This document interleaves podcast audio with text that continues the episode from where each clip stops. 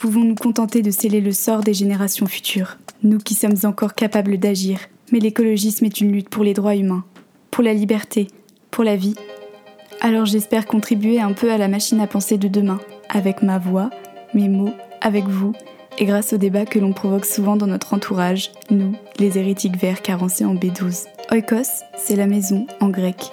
Parce que la maison n'est pas celle dans laquelle on s'enferme pour ne pas voir les problèmes du dehors, mais celle qui respire avec nous et qu'on appelle terre. Parce qu'avec elle, on peut construire un grand foyer, inclusif, bienveillant, moins riche de superflu et davantage empli d'humanité. Oikos est à la racine du mot écologie, comme nous sommes à la racine de ce nouveau foyer. Nous vivons dans un monde aux crises multiples, et si elles sont devenues normalité, c'est sûrement nous, humains, qui sommes en crise. Oikos est une feuille de brouillon, une boîte à idéal, un sac à colère au service de l'écologie. On parle de nos peurs, de nos espoirs, de nos révoltes, à nous, les gens qui pouvons encore faire basculer le monde. Qu'on soit désillusionnés ou utopistes, on est toutes et tous pleins d'angoisse, mais une liberté immense s'étale devant nous. Alors laissons nos pensées envahir l'espace sonore pour se battre contre le plus grand danger de notre temps, l'indifférence. Dans Écosse, on explore les bourgeons et les branches, les feuilles mortes et la sève d'un nouvel arbre de vie. Bonjour, c'est Salda Petit Pois. Je suis comme de coutume vraiment ravie de vous retrouver pour un nouvel épisode d'Oikos. Installez-vous, ou pas d'ailleurs. Je sais qu'il y en a qui écoutent ce podcast en faisant du sport et vraiment j'ai une pensée admirative pour eux parce que moi je suis plutôt de la team, j'écoute des podcasts sous la douche. Donc faites bien ce que vous voulez. En tout cas, aujourd'hui, je vous emmène avec moi pour une conversation avec un camarade de promo de Sciences Po qui mène son petit bout de chemin et avec lequel j'avais hâte de discuter. Il s'appelle Noé Girardot Champsor, il est étudiant en politique publique, il travaille au Parlement et il faisait partie de ces gens qu'on pouvait voir euh, en photo par exemple pour illustrer un article de Libé sur les marches pour le climat. Il travaille notamment sur la question du renouvellement des figures politiques et je lui ai demandé en quoi c'était lié à l'écologisme. On a parlé de démocratie, de gourou, de liens et de bien d'autres choses. Je vous souhaite une très belle écoute.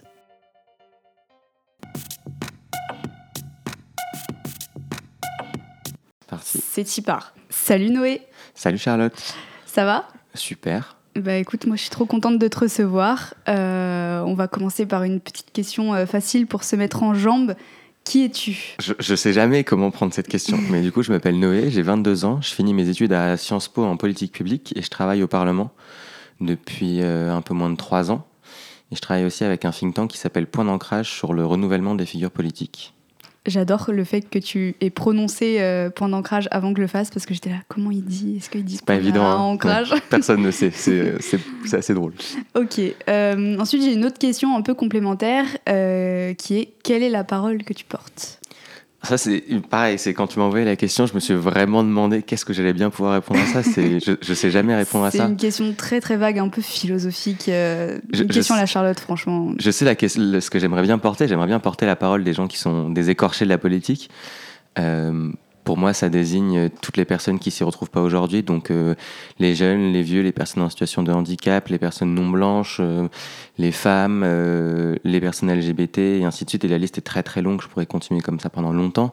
Mais c'est toutes les personnes qui sont confrontées à euh, des humiliations, des violences, des injustices et à qui on donne pas leur place aujourd'hui politiquement. Et pour moi, le, le sens du renouvellement des figures politiques, c'est aussi ça, c'est construire un univers où tout le monde a sa place. Yes. C'est un peu tarte à la crème ce que je viens de dire quand même. Non, mais on adore. C'est un bon début, tu vois. Après, on va aller gratter un petit peu. Le sujet du podcast, c'est l'écologisme, donc on va retomber sur nos pattes euh, euh, par rapport à ce que tu disais avant. Mais d'abord, ça veut dire quoi pour toi l'écologisme? Et bien pareil, quand tu m'as demandé ça, je me suis vraiment posé la question et pour moi c'était, euh, enfin la réponse qui m'est venue, c'est la manière dont tu repenses ta société et comment on fait aujourd'hui pour prendre conscience qu'on vit dans des écosystèmes, qu'on est dans des relations humaines et donc c'est des choses auxquelles il faut faire attention. Alors qu'aujourd'hui, j'ai l'impression qu'on est, a peut-être dépossédé ça quelque part, que le, on est dans un système capitaliste qui nous pousse à euh, voir les choses avec des chiffres, des objectifs. euh, il faut être propriétaire avant la retraite, euh, il faut gagner sa vie, il faut avoir un appartement, il faut avoir une famille, etc. Et je pense que c'est des choses dans lesquelles on se reconnaît pas forcément. En tout cas, moi, je m'y reconnais pas.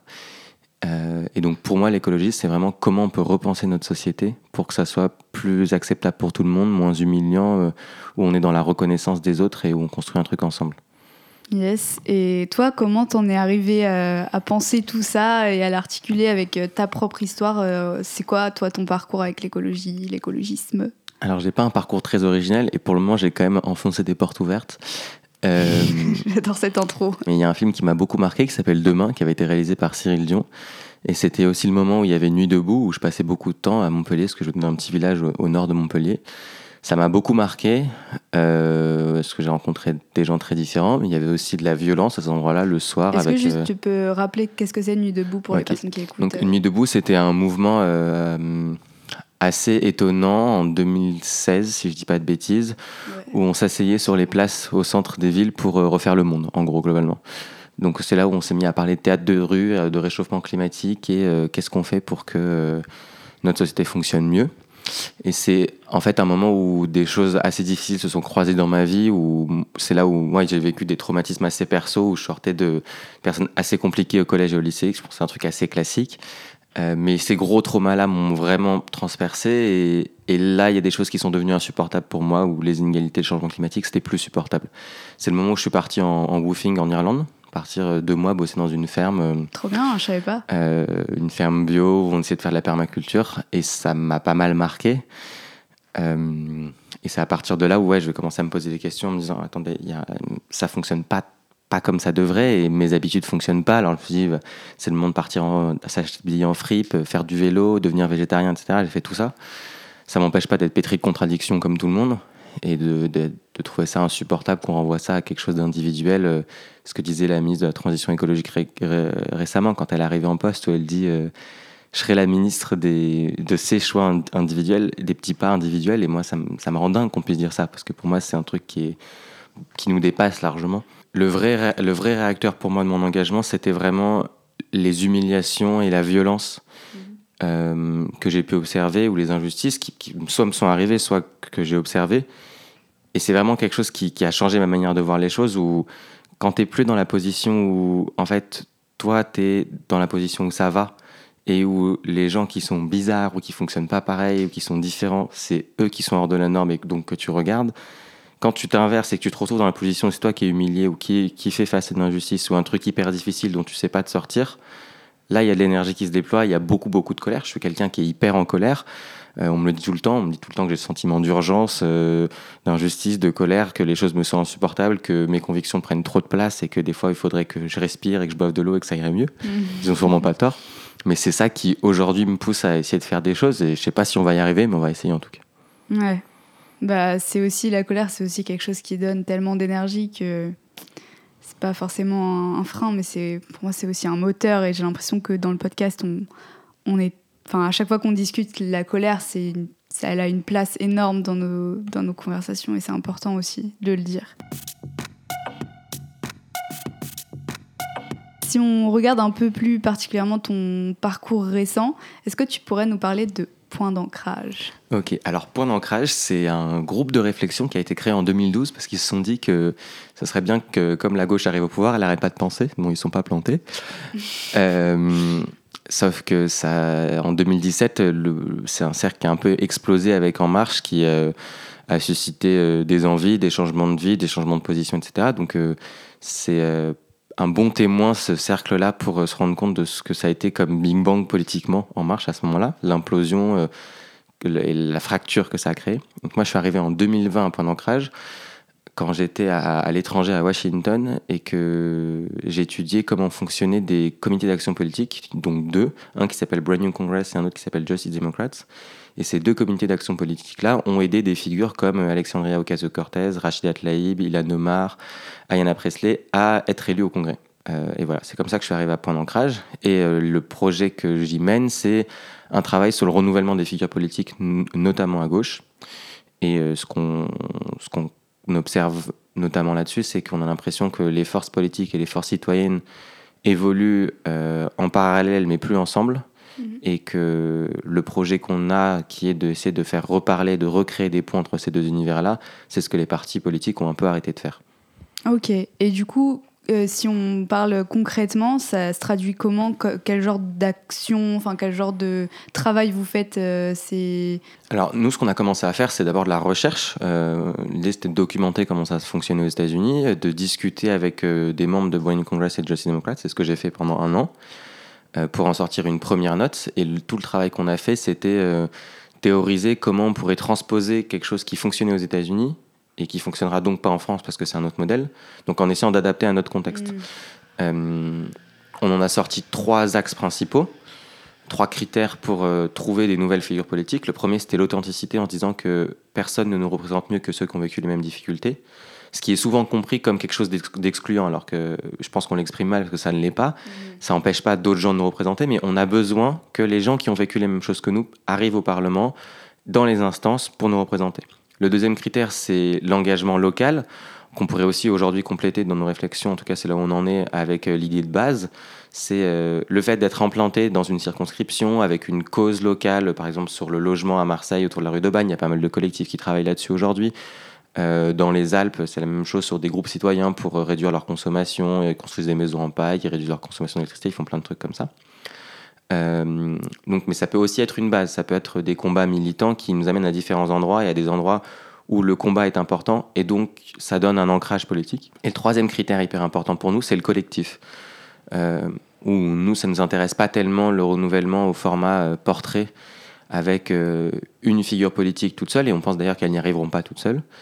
Euh, mais on pense que c'est éminemment collectif et que si on le fait pas ensemble, c'est mort en gros. Et d'ailleurs, c'est un truc, à mon sens, on oublie souvent sur Alexandria ou Caso Cortez ou sur la Squad. Donc, c'est les quatre euh, femmes qui ont été élues en 2018 que j'ai cité au début, qui travaillent ensemble aujourd'hui. Mais derrière, il y a euh, 10 élus aujourd'hui au Congrès. Et derrière, il y a deux organisations avec des centaines de bénévoles, des, des 50, une, enfin, plus d'une cinquantaine de candidats, des activistes qui se battent. Et du coup, c'est un peu en forme de pyramide, mais c'est avant tout des collectifs qui ont bossé ensemble et on en arrive là. Et la face qu'on voit est petite, mais ils ne pouvaient pas y arriver tout seul. Et du coup, ça, c'était vraiment un critère hyper important pour nous. Et euh, la deuxième partie de notre travail, ça a été, euh, une fois qu'on a transposé ça, c'était en discuter avec euh, les organisations qui faisaient ça plus ou moins en France. Alors, personne fait vraiment ça en France, mm-hmm. mais il y a un paquet de projets qui sont assez complémentaires. Donc, il y a par exemple le parcours euh, Investi, je ne sais pas si tu le connais. c'est euh, un parcours d'entraînement à la pratique politique de 60 femmes euh, qui sont formées entre elles. C'était assumé que ça ne soit un parcours que pour des femmes pour s'entraîner à la pratique politique en faisant le constat qu'aujourd'hui, les hommes du même âge qu'elles qui ont fait à peu près les mêmes choses sont, peuvent arriver en politique plus facilement alors qu'elles, elles ont un vrai frein à l'engagement. Et ça a aussi dépassé ça sur le frein quand on est un activiste, etc. Euh, il y avait d'autres projets comme Open Politics qui forment aujourd'hui des jeunes à la pratique politique. Euh, l'école de l'engagement qui était proche d'Arnaud Montebourg euh, et qui arrive au terme du projet là, avec peut-être des candidats législatives.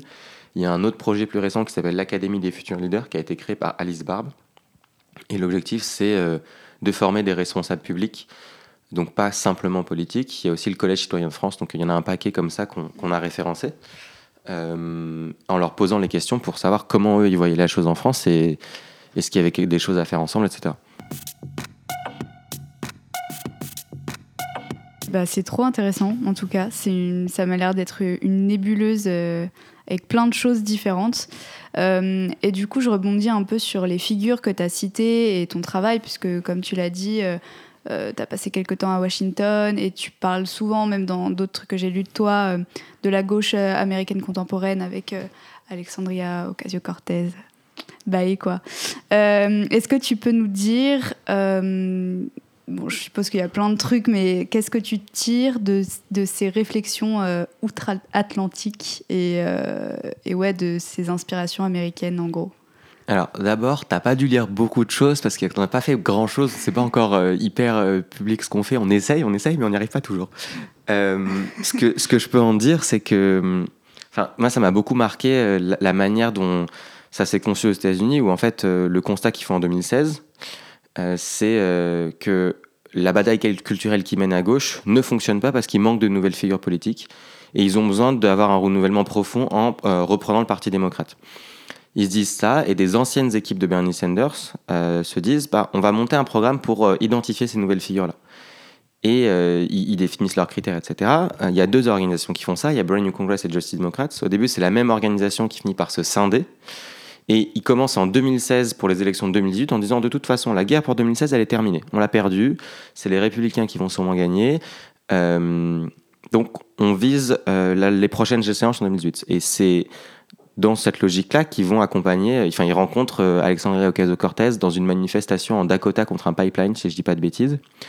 Et donc, on a cette image de, de, AOC qui est très working class, etc. Alors qu'en pratique, elle a fait des études supérieures, elle a travaillé pour un sénateur avant, et ensuite, euh, elle a vécu un drame familial où euh, son père meurt et euh, les assurances veulent piquer la baraque à sa mère. Donc elle se met à travailler et elle, je me demande si elle n'arrête pas ses études pour ça. Il faudrait que je vérifie, je dis peut-être une bêtise. mais ce qui est intéressant, c'est que Ayanna Presley, c'est aussi un, profil similaire, que Ilan Omar est aussi une, enfin, une figure politique différente dans, dans le contexte américain, que Rachida Tlaib, c'est la même chose, elle est avocate dans les quartiers populaires, et ainsi de suite. Et du coup, ces quatre femmes-là incarnent euh, les combats que la gauche veut mener dans des circonscriptions qui euh, collent avec ce genre de profil, bien évidemment. Et c'est souvent la limite, d'ailleurs, qu'on a apporté à ce modèle-là, où on dit est-ce que ce modèle-là, il fonctionnerait pas que dans, les milieux urbains? Il y a un autre exemple aux États-Unis que je trouve hyper intéressant, c'est ce qu'a fait Stacey Abrams en Géorgie. Euh, donc, elle a travaillé son terrain en essayant de faire du community organizing et de créer des bases de soutien un peu partout dans l'État. Elle a perdu les élections euh, pour être gouverneur, mais euh, le Sénat est aujourd'hui démocrate parce qu'il y a deux sénateurs démocrates en Géorgie. Alors que c'est un État qui était vraiment profondément républicain. C'est un État où les républicains ont développé des, méthodes euh, franchement dégueulasses pour empêcher que les électeurs noirs puissent voter, et ainsi de suite. Et aujourd'hui, elle repart pour la prochaine course. On va voir ce que ça donne, mais c'est une autre manière de construire dans un endroit où le terrain ne nous est pas structurellement favorable. Euh, il y a un autre truc qui est assez intéressant sur euh, des profils comme AOC, etc. Et tu me dis si tu veux qu'on passe à autre chose. Hein, mais c'est euh, la, la, stratégie électorale qu'elle a eue. Parce qu'on se dit souvent, on a l'impression qu'elle a été élue par les classes populaires. enfin, je ne saurais pas comment décrire ça. Oui, si, si, que ça serait les classes populaires, que ça serait les, les personnes noires qui sont moins éduquées, qui ont moins d'argent, qui vivent dans les quartiers les plus difficiles à New York, qui l'auraient élue. En fait, c'est pas vrai. C'est pas ça qui se passe en 2018. En 2018, ce qui se passe, c'est que elle va mobiliser une partie de ces gens-là, euh, mais elle est élue par euh, les blancs riches éduqués dans les quartiers friqués de sa circonscription. Elle n'est pas élue que par eux, mais c'est grâce à eux qu'elle remporte cette élection. Parce que euh, leur, stratégie, c'est de dire aujourd'hui, en l'état, les quartiers populaires ne nous font plus confiance. Donc, on ne peut pas miser sur aujourd'hui, sinon on va perdre cette élection-là. Par contre, on peut miser sur le prochain coup. Et de fait, le, pari fonctionne assez bien, puisque euh, à la prochaine élection, elle ramène, je crois qu'elle ramène plus de 70 000 nouveaux votants. Euh, donc d'abord il y a la primaire puis l'élection générale. Et donc ça veut dire que c'est aussi une méthode de lutter contre l'inflation.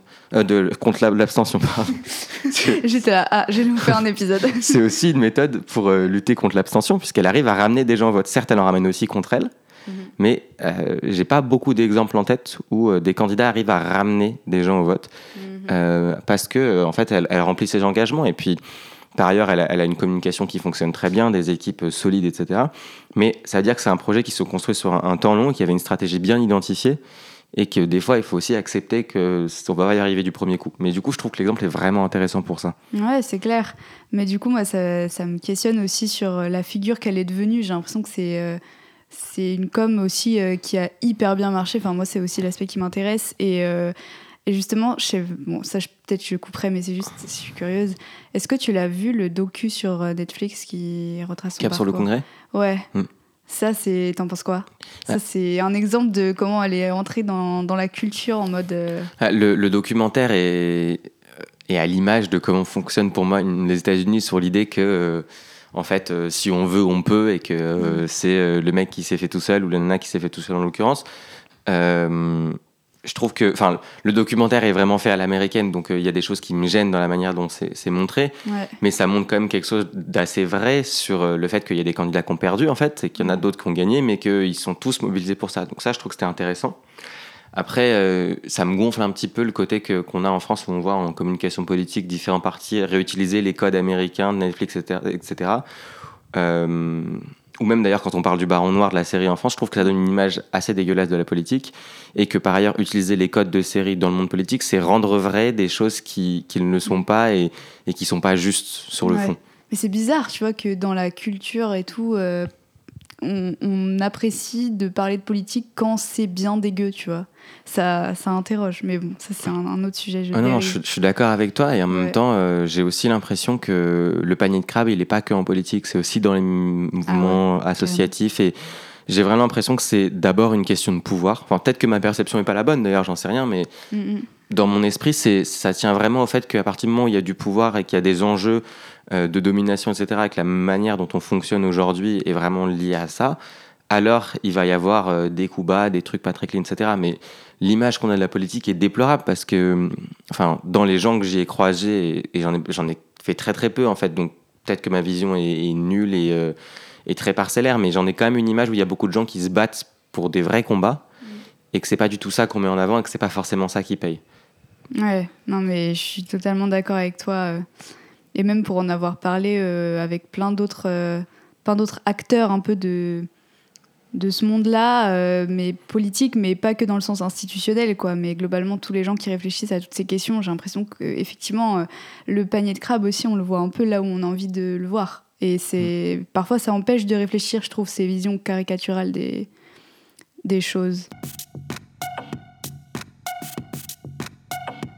Et du coup, j'aimerais bien te, te demander euh, quel est le rapport entre euh, ce dont on parle là, le renouvellement politique, et l'écologie. Et aussi, est-ce qu'un changement d'ampleur passe vraiment par là? Euh, J'adore ma petite note. Est-ce que le verre n'est pas dans la pomme à la base? Voilà, c'est un peu une question énorme, mais je te laisse te dépatouiller avec. je vais essayer de répondre à un truc pas trop con. Honnêtement, je sais pas. Franchement, j'en sais rien. Et j'ai pas vraiment l'impression de faire que de la politique institutionnelle, pas du tout. Euh, au Parlement, j'en fais forcément, en tout cas, j'apprends comment ça fonctionne. Euh, j'écoute beaucoup, c'est très utile parce que quand on a 22 ans, on fait pas peur et du coup les gens se libèrent assez vite et du coup on apprend beaucoup de choses. Et donc forcément j'ai une image à la fois hyper pessimiste et en même temps hyper optimiste de la politique et, et je sais jamais de quel côté ça va. Mais euh, j'ai un peu l'impression que tu me demandes aussi pourquoi les gens y croient plus. Mm-hmm. Et je suis pas capable de répondre à cette question. Je pense qu'il y a un ensemble de, réponses. Mais je pense aussi qu'il y a des liens qui sont distendus hyper forts, qui étaient beaucoup plus forts dans les années 60-70, euh, entre euh, le milieu universitaire, le milieu syndical, le milieu associatif, ou même le milieu militant avec les partis politiques, et qui jouaient finalement ce rôle d'une part de formation, et d'autre part de débouché électoral pour, euh, des figures de ces mouvements-là. Et donc le fait que les partis soient plus cette courroie de transmission dans la société, j'ai l'impression que ça a cassé un lien entre la population, entre guillemets, et les responsables politiques, et, du coup avec l'incarnation et la représentation qu'on est capable de donner. Euh, et par ailleurs, il y a, un sujet qui est à mon avis encore plus fort à gauche là-dessus, euh, alors qu'on a beaucoup besoin d'espoir, et que pendant que nous, on, perd espoir et qu'on se rend compte des défis qui arrivent, il y a l'extrême droite qui s'organise. Marion Maréchal Le Pen a créé son école, euh, Éric Zemmour arrive aujourd'hui à mobiliser euh, un, certain nombre de gens, Le Pen aussi. Euh, l'extrême droite fait euh, plus de 30% en France aujourd'hui, c'est assez hallucinant quand même. Et donc la droite s'organise, et nous, pour le moment, on se fout plus sur la gueule qu'autre chose. Donc c'est assez déprimant, mais il y a beaucoup de projets qui bossent là-dessus.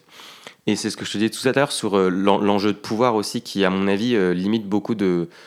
Enfin cette vision où des militants se disent la politique me dégoûte, je n'irai pas et les politiques qui se méfient des militants, mais il y a aussi cette idée que, pour certains militants, en tout cas dans, dans les discussions que j'ai eues, que hum, le, enfin, le pouvoir ou en tout cas le jeu politique demande un tel sacrifice personnel, est-ce que c'est d'une telle violence, qu'il faut être assoiffé de pouvoir pour y aller.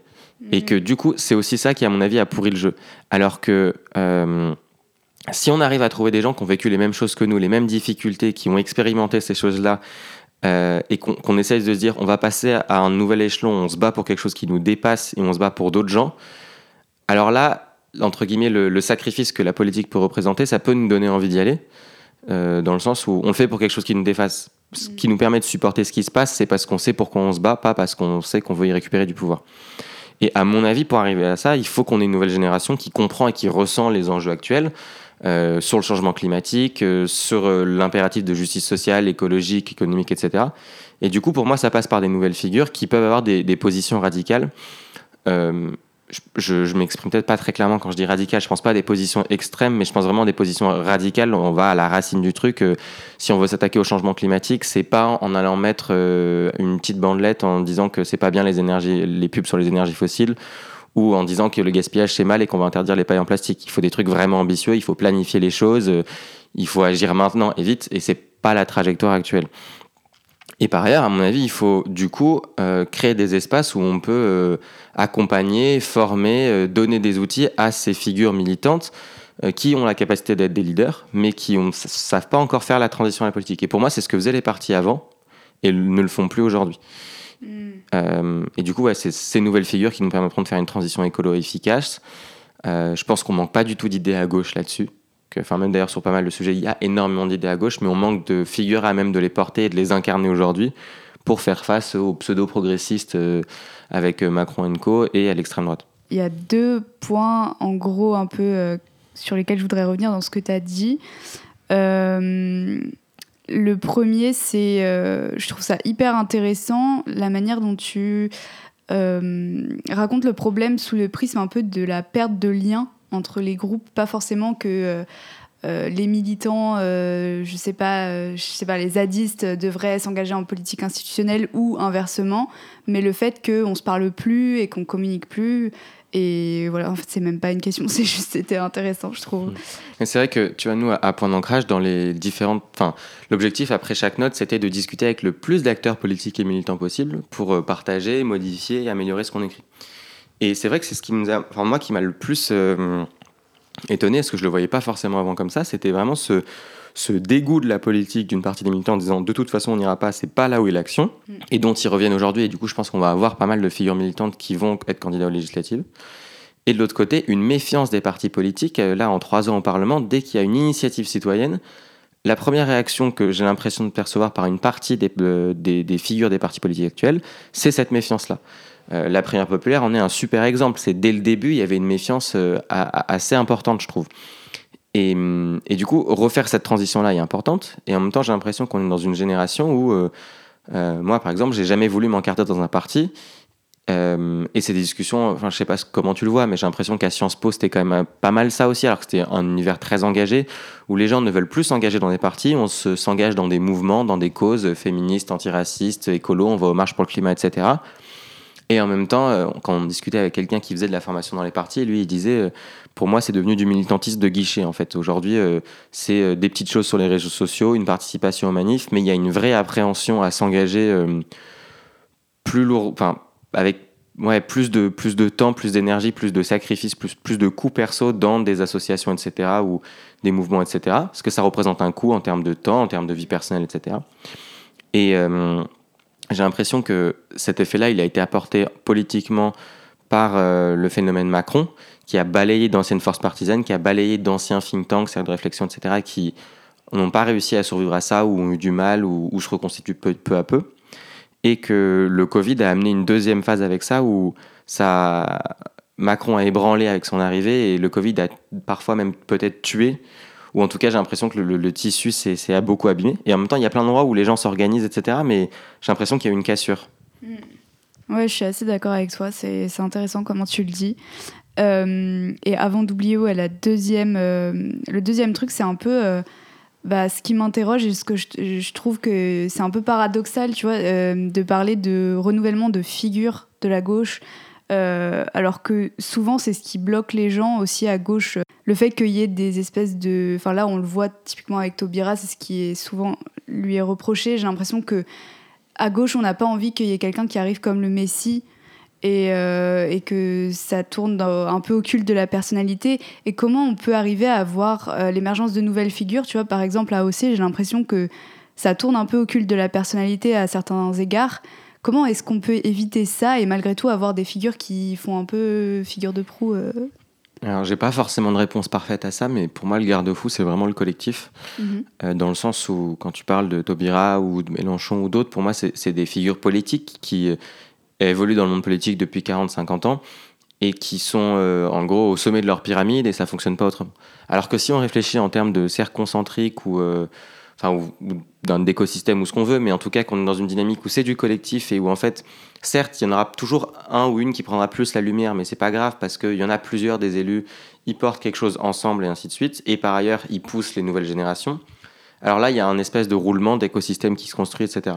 Et c'est ça que je trouve intéressant dans la squad. Après, les États-Unis ont, une vraie culture de euh, la personne, de personnifier le truc à fond, donc forcément, AOC bénéficie de ce phénomène-là mais la squad en, elle-même, c'est les quatre ensemble qui existent et qui sont aussi quelque chose de très fort.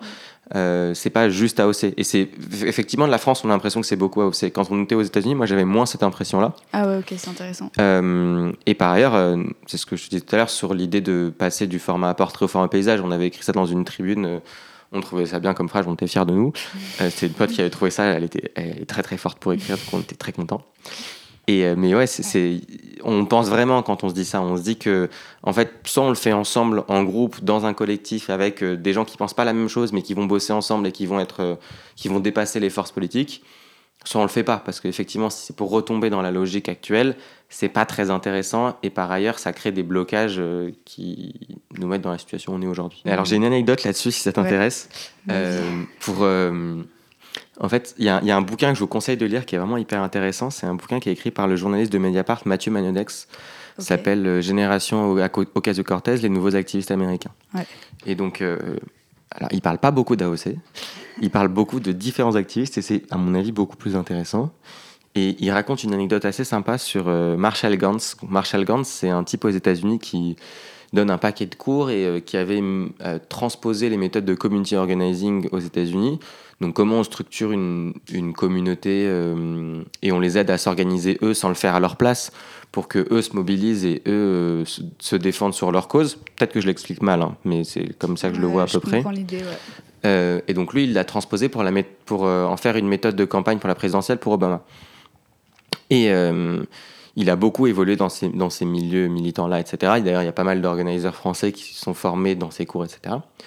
Et pendant la campagne de Macron, Macron devait le, rencontrer. Et euh, les équipes euh, calent plusieurs rendez-vous et Macron annule à chaque fois et ils comprennent pas. Et, Marshall Gantz, il dit, en fait, euh, la différence fondamentale entre le Yes Weekend de Obama, qui, dans sa méthode de porte-à-porte, de, volonté de parler aux communautés, etc., même si c'est décevant ensuite, il y a un, nous, alors que la vision de Macron est, se contente d'être dans le jeu où, en fait, les profils qu'il arrive à l'Assemblée ne lui doivent tout et non pas d'identité politique sans lui, où c'est lui qui gouverne et les autres qui s'entretuent et pour euh, faire figure devant le chef, etc. Et ce qu'on appelait le pouvoir jupitérien, etc. Et je trouvais cette anecdote assez intéressante sur euh, pour, enfin, comment on devient un gourou en, étant sur le jeu et l'individualisme et euh, comment on peut l'éviter en étant dans le nous. Enfin, peut-être que je me trompe. Et un autre truc auquel je pensais, donc j'ai oublié de parler tout à l'heure, c'est sur Sanders, où la, différence peut-être avec ce que ce qu'a fait Jean-Luc Mélenchon aujourd'hui, qui est une figure centrale de la France insoumise et qui a réussi à renouveler la gauche. Ce que, ce que j'ai peut-être pas dit tout à l'heure, c'est que les partis n'y arrivent pas forcément, mais ils essayent et parfois ils réussissent. Et tant mieux d'ailleurs. Donc chez les écolos, à la France Insoumise, donc à la France Insoumise, Adrien Caténès, il était euh, salarié dans les centres d'appel avant. Mathilde Panot, elle se battait avec une association d'éducation populaire. Caroline Fiat était aide-soignante, et ainsi de suite. Il y, il y en a plusieurs des figures politiques. Mais j'ai l'impression que, ou en tout cas nous, c'est ce qu'on a vu à Point d'Ancrage, et peut-être qu'on se trompe, hein, qu'il a plus écrasé les nouvelles figures euh, qui, du coup, se, sont dans une relation d'ultra-loyauté, dans, une, dans quelque chose d'assez pyramidal à la France insoumise, alors que Bernie Sanders, c'est ses équipes qui ont poussé, qui ont découvert ces nouveaux profils. Et lui a plutôt eu tendance à les pousser. Et d'ailleurs, il y a une interview qui est assez géniale aux États-Unis où il dit euh, Qu'est-ce qu'un mec euh, blanc, juif de Brooklyn a à voir avec euh, des meufs qui sont racisées et qui habitent enfin dans des quartiers populaires, etc. Et elle dit bah, En fait, on se comprend parce qu'on vient des quartiers populaires. Donc lui, le lien qu'il fait, c'est avec les quartiers populaires. Et peut-être qu'on peut l'élargir, ce lien, au fait de ce qu'on disait tout à l'heure sur les écorchés de la politique et au fait que c'est les gens qui ont vécu les mêmes difficultés nous, les injustices, etc. Du coup, ça me faisait penser à ça. pendant qu'on en parle, euh, tu l'as évoqué vite fait et euh, on est en plein dedans euh, en ce moment. Donc, je voudrais te demander aussi ce que tu penses de la primaire populaire, qui est un processus qui touche un peu au sujet qui t'anime et, c'est un processus citoyen et on pourrait penser que ça, ça, aurait pu amener un renouvellement des figures et finalement on se retrouve avec Taubira. Est-ce que c'est vraiment un renouvellement? Est-ce que, enfin, qu'est-ce que tu en penses en fait de ce processus-là? Je trouve que c'est une, tentative hyper intéressante et je suis mhm. très admiratif de, celles et ceux qui l'ont organisée. Euh, et je trouve que ce qui est hyper important, c'est qu'on a besoin de construire ensemble une alternative euh, et un espèce d'autre récit à celui des droites. Aujourd'hui, sur le changement climatique, sur la justice sociale, sur la justice écologique, etc., on a besoin de s'unir pour avoir un changement structurel du système, donc il faut qu'on le fasse ensemble. Et je trouvais que c'était une super initiative dans l'idée. Euh, mais que en fait, ça enfin, l'initiative se heurte à une difficulté que que nous, on avait l'impression d'avoir euh, déjà constaté ailleurs, sur l'idée qu'une initiative citoyenne qui se, qui se convertit en élément électoral, c'est quelque chose de très difficile, voire quasiment impossible, surtout quand les partis sont dans une position très, euh, très conservatrice, avec un paquet d'enjeux propres, un paquet d'enjeux d'argent, en fait. Aujourd'hui, à gauche, il y a beaucoup d'enjeux d'argent par rapport au financement de la vie politique. En gros, un parti gagne de l'argent à chaque fois qu'il gagne une voix à partir du moment où ils, présentent 50 candidats dans 34 départements différents et qui font tous 1%, ils gagnent 1,66€ ou 76, un truc comme ça, par voix. Et du coup, pour eux, euh, l'alliance, c'est une menace aussi financière. Et comme ils sont dans des situations hyper précaires, il y a aussi ce gros enjeu-là qui tient au financement de la vie politique. Et euh, par ailleurs, ils n'ont pas forcément envie de faire de jonction. Euh, ils n'ont pas forcément envie de s'allier parce qu'ils veulent que la gauche se recompose derrière eux. Donc il y a des gros enjeux comme ça qui, à mon avis, nous dépassent. Et pour moi, la, la populaire illustre assez bien à quel point la jonction entre monde militant et monde politique dont, je parlais est, en fait très compliquée et on ne sait pas si on en est capable. Je sais pas si j'ai répondu à ta question. Si, si, c'est clair. Euh, bonne initiative, enfin intéressante, mais dans la réalisation, euh, en fait, euh, on retrouve les problèmes qu'on connaît aussi mm. par ailleurs. Après, je n'étais pas à l'intérieur, donc je suis pas capable de savoir ce qui relève de la réalisation ou de l'extérieur. Il y a quand même beaucoup de facteurs externes liés aux partis mm-hmm. politiques, etc. Ouais. Donc, enfin, je, je, regarde plus les facteurs externes que j'ai pu observer que les facteurs internes que je connais pas. Et en fait, j'ai quand même l'impression qu'ils ont fait un truc assez, assez impressionnant, quoi. Mhm. Bon, on parle de démocratie, etc. Et j'essaie de ramener un peu mon sujet à, mon dada, là, l'écologie. Euh, est-ce que tu penses que plus de démocratie mène nécessairement à plus d'écologie? Et juste si je peux rajouter un petit truc pour expliquer, j'ai l'impression qu'aussi l'écologie s'est beaucoup détournée euh, dans cette campagne euh, présidentielle dans un sens un peu fascisant qu'elle pourrait prendre. bon, on entend les trucs des, des Khmer verts, enfin, tu vois, des, des, des, formulations comme ça. Et je me demande si c'est si évident que ça que écologie et démocratie vont ensemble. Et je me demandais ce que tu en pensais. Euh, c'est une... toujours pareil, tu vois, j'ai jamais de bonnes réponses, j'en sais rien.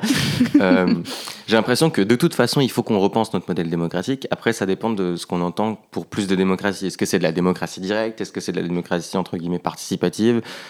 Euh, Il y, a, y, a, des modèles qui me font très peur et que je pense qu'ils sont pas adaptés. Il y en a d'autres que je trouve intéressants. Je trouve que la participation et encore plus la co-construction sont des choses intéressantes. Il y a des candidats aujourd'hui d'ailleurs aux législatives qui se lancent sur des assemblées délibératives locales. Il y en a une à Paris qui s'appelle Quitterie de Villepin. Euh, et il y en a d'autres qui sont intéressés par ce genre de projet. Et du coup, je pense qu'effectivement, avoir un modèle plus démocratique, ça permettra peut-être de répondre aux, enjeux de transition écologique auxquels on n'arrive pas à répondre aujourd'hui. Euh, et par ailleurs, je pense qu'il y a un vrai sujet, enfin pour moi, il y a un vrai sujet dans la manière dont on parle d'écologie aujourd'hui, où manifestement, on a quand même beaucoup de mal, où on n'y arrive pas, à euh, faire à, montrer que pour nous l'écologie et la question sociale c'est la même chose en fait. C'est euh, des, luttes qui se rejoignent et qui peuvent être menées ensemble et qui en fait d'ailleurs si elles ne sont pas menées ensemble n'ont pas beaucoup de sens enfin je dis ça en me disant qu'il faut qu'on change drastiquement de système et que c'est un truc euh, systémique et global. Et je trouve que si on arrivait à faire ce lien là en instaurant des processus démocratiques qui fonctionnent mieux peut-être que ça fonctionnerait ouais, peut-être que ça fonctionnerait mieux. Justement, quand on parlait des liens entre, euh, entre différents mouvements, différents, euh, euh, comment dire, différents groupements de gens qui, qui agissent, en fait, comment on peut faire ces liens? Comment cette gauche institutionnelle, entre guillemets, est renouvelée que tu espères, comment elle pourrait fonctionner main dans la main avec d'autres types d'acteurs, d'autres types d'acteurs, ça va pas aujourd'hui, comme les mouvements sociaux. Enfin, comment concrètement, comment ça pourrait s'articuler?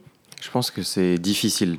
Je pense que c'est très difficile à articuler et qu'on est tous, toutes dans des combats qui sont différents, euh, où des fois on, on s'arc-boute sur des choses où on a une certaine radicalité, et tant mieux.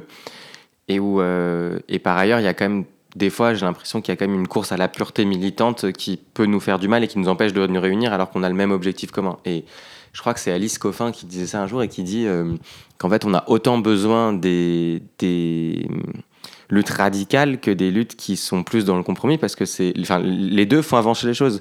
Euh, sur la, lutte contre le sida, ça, marche très bien avec ACT UP et AID. Les, deux font des choses qui sont importantes et on peut même dire que l'un ne va pas sans l'autre. Du coup, déjà, à mon avis, il y a cette vraie question de comment on, met un peu cette, pureté, cette course à la pureté militante de côté pour se parler déjà entre militants.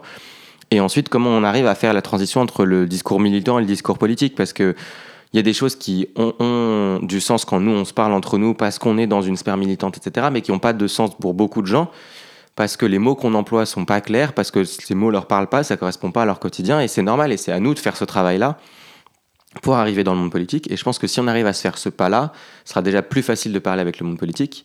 De l'autre côté, c'est important que le monde politique arrive à se dire, euh, là, ça dysfonctionne, il faut qu'on fasse un pas vers ces militants et ça ne peut pas juste être un pas où, avant les élections législatives, on débauche des profils qui sont euh, des porte-parole d'ONG ou des figures de la société civile qui ont été un peu exposées et ensuite euh, ça disparaît, on les broie dans le système. Ça, ça peut pas marcher. J'ai l'impression que ça a été une norme pendant longtemps. Aujourd'hui, c'est non. Et d'ailleurs, il y a des figures politiques qui le disent clairement dans leur discours. Euh, c'est ce que dit Cécile Duflot. Euh, dans certaines interviews. C'est ce que dit Najat Vallaud-Belkacem aussi. Euh, d'ailleurs, elles ont accompagné ou suivi certains des projets. Elles étaient dans le jury de l'Académie des futurs leaders, par exemple. Euh, je crois qu'il y en a qui sont intervenus dans Investi aussi. Et, du coup, ça veut dire qu'il y a des gens dans le monde politique qui ont cette vision-là et qui ont envie de refaire ce lien-là. Mais on est tellement dans des positions arc-boutées et tendues où le monde militant n'a pas forcément envie de comprendre la réalité politique du truc et vice-versa il euh, n'y a pas de pierre à jeter. C'est juste qu'à un moment, il va falloir qu'on se dise qu'on bosse ensemble et qu'on on, s'unisse contre notre frère adversaire, qui est, à mon avis, le changement climatique, mm. l'extrême droite et, euh, et les différentes formes de droite qui euh, ont une vision très très libérale des choses aujourd'hui. Ouais, il y a une question aussi d'efficacité quelque part. Mm. Eh ben, écoute, on arrive un peu aux questions traditionnelles de fin de d'Oikos. Et du coup, la première, c'est j'aime bien parler d'intersectionnalité parce que c'est une notion que je trouve hyper importante. Et du coup, dans chaque épisode, j'essaye de demander à mon invité d'évoquer un combat qui a pas de prime abord de lien avec l'écologisme, mais avec lequel on peut faire des ponts. Euh, et voilà, c'est pas euh, l'idée, c'est pas de repartir sur un autre épisode de podcast euh, qui parle de ce combat-là, mais juste de donner envie à aux personnes qui nous écoutent de s'y intéresser euh, Alors, quand tu m'as envoyé la question, je me suis beaucoup posé, euh, enfin, je me demandais ce que je pouvais bien répondre, et j'ai pas trouvé de vraiment réponse. Pour moi, c'est tous les combats sociaux et féministes, et j'arrive pas à en citer un seul exemple. Donc, pour moi, il faut vraiment aller suivre, aller soutenir, aller donner de la force, aller proposer de votre aide avec, enfin, mais vraiment donner du temps à euh, des projets comme l'Académie des futurs leaders, comme les projets qu'on a cités tout à l'heure comme des projets comme la Prière populaire aussi, etc. Et par ailleurs, il va y avoir d'autres projets qui vont se monter sur les législatives et où en fait tout le monde va avoir besoin de beaucoup de force. Aujourd'hui, on, a du mal à recruter dans, euh, que ce soit à Prendre Ancrage, que ce soit dans d'autres organisations. Aujourd'hui, on a du mal à recruter. En tout cas, moi, c'est la manière dont je le vois. Et donc, pour moi, euh, si on veut euh, pousser un, truc en termes d'intersectionnalité, ça serait d'aller s'engager, quel que soit le mouvement, tant que c'est à gauche, enfin, d'après moi, et qu'on se bat pour quelque chose qui nous motive, c'est que ça nous donne la force, c'est ça qui compte. Donc, juste mm. engagez-vous et soutenez-nous. Et du coup, après, j'ai d'autres questions qui sont un peu les questions de fin, euh, qui sont aussi immenses. je te préviens, un tel est lancé, mais euh, pour mettre un peu en balance euh, nos doutes et en même temps ce qui nous fait kiffer dans ce qui se prépare, c'est quoi ta plus grande peur pour le monde Et en balance, c'est quoi tes espoirs? Est-ce que tu as de l'espoir pour l'écologie? Quel horizon de société tu voudrais voir advenir? Alors, j'ai terriblement peur du changement climatique, mais alors vraiment, ça, me terrifie. Mhm. Euh, et de voir que j'ai l'impression que notre, notre système euh, va juste dans le mur. Et de, de cette espèce de perte de lien euh, de, de- et d'engagement, etc. Alors que pour moi, le vide, c'est la mort, donc ça m'angoisse vraiment. Mhm. Euh, avec, j'ai l'impression que le Covid nous a beaucoup tapé dedans, et du coup, j'espère qu'il va y avoir un regain à un moment. Donc j'ai aussi beaucoup d'espoir par rapport à ça, mais, mais vraiment, ça m'angoisse, quoi. Mhm. Bah ouais, bah je comprends. Mais du coup, est-ce que t'as dit ton espoir? C'est. Ouais, bah, j'ai beaucoup Enfin, d'espoir ouais. pour euh, qu'on arrive à se mobiliser. Mhm. Et j'ai aussi beaucoup d'espoir dans les nouvelles figures qui arrivent. Ouais. Parce qu'il y en a quelques-unes qui se préparent Mhm. euh, et que je trouve assez fascinantes, qui, qui portent des combats, euh, qui ont vécu des trucs importants et qui savent qu'elles se battent pour quelque chose qui les dépasse. Donc ça, j'ai hâte de voir ce que ça va donner dans les prochaines années. Et c'est là où ça me donne de l'espoir et où j'ai envie de donner de la force en me disant que c'est pour ça qu'il faut qu'on se batte. Euh, et l'horizon que ça donnerait en société, c'est une société où, je sais pas, on- en 2030, où euh, on se respecte, où on a une gauche qui est au pouvoir et qui arrive à agir face au changement climatique, où socialement, il y a plus 10 millions de pauvres dans ce pays, il n'y a pas 4 millions de gens qui sont mal logés, euh, où les gens euh, sont pas obligés de choisir entre se chauffer, remplir leur voiture à essence pour aller bosser ou bouffer à la fin du mois, où, il y a enfin, où on vit mieux, en fait, c'est ça l'espoir de société pour moi. Et j'avais juste un truc à dire sur ce que tu disais sur l'intersectionnalité tout à l'heure. Ouais. Parce que je trouve que hum, c'est un, concept que, que j'aime beaucoup et en même temps que je trouve très propre au monde militant Mhm. et qui s'applique peut-être pas forcément ailleurs, dans le sens où il y a peut-être d'autres mots pour l'exprimer aussi et que et ça le rendrait peut-être plus compréhensible. Et je crois que c'est Paul Ricoeur qui a un concept là-dessus où il parle de, de reconnaissance, où il explique que pour appartenir à une société, il faut d'abord reconnaître ces individus dans ce qu'ils font. Et donc ça, c'est l'objet d'un projet à point d'ancrage qui va bientôt sortir, euh, sur comment on repense ces liens-là. Euh, c'est un, un- projet dont parle Rachid Benzine, de Rachid Benzine pardon, qui est islamologue euh, et politologue associé au fond Paul Ricoeur et qui en parlait dans la dernière émission qu'on a fait avec Blonde Studio, si ça vous intéresse, sur le récit alternatif qu'on peut porter en France. Donc c'est à mon avis une autre manière de porter la question intersectionnelle euh, en parlant de reconnaissance et de comment on reconstruit des liens, comment on se, re- se réconcilie avec notre passé, avec les autres, comment on, on parle de seconde chance, que comment on, on arrête avec les humiliations pour éviter qu'il y ait des violences demain, et ainsi de suite. C'est comment on crée une société beaucoup plus apaisée. Mhm. Bah écoute, de, de toute façon, je mettrai les, les rêves que, que tu as cités pendant l'épisode dans la description pour que les gens puissent aller les consulter. Trop cool. Et moi, j'ai fini mes questions. Est-ce que tu as un truc que tu as envie de rajouter ou... Non, je crois que j'ai fait le tour. J'ai dû dire pas mal de bêtises, et si c'est intéressant, c'est cool. Non, c'était intéressant, je te, je te confirme. Merci beaucoup, en tout cas, c'était trop cool. Merci à toi. Merci beaucoup Noé de t'être prêté au jeu euh, de cette interview. Merci à vous, chers auditeurs et chères auditrices, qui êtes restés avec nous, euh, partager ce moment. Écoutez, si ça vous a plu, je vous encourage vivement euh, à vous abonner au podcast sur votre plateforme d'écoute préférée pour ne louper aucun nouvel épisode. Vous pouvez nous mettre une petite note euh, sur Spotify et Apple Podcast maintenant. Ça, ça fait toujours plaisir. Et puis, suivez-nous sur les réseaux sociaux, euh, at Oikos le podcast, et sinon, at Motus le média qui produit cet épisode. Merci beaucoup, à bientôt